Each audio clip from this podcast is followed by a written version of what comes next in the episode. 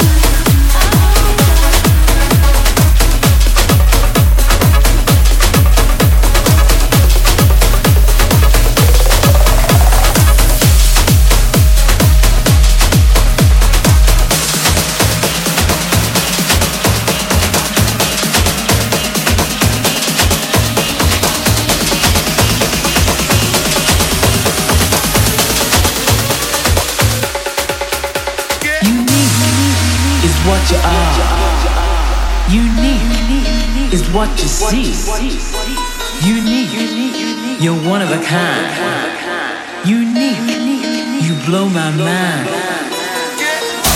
You know, baby, I was looking for the dictionary to find words that could describe you, and I came across this word, unique. You know what it says in the dictionary? It says being one of a kind, having no like or equal or parallel. You know that sounds like Cause baby, baby, baby, you are.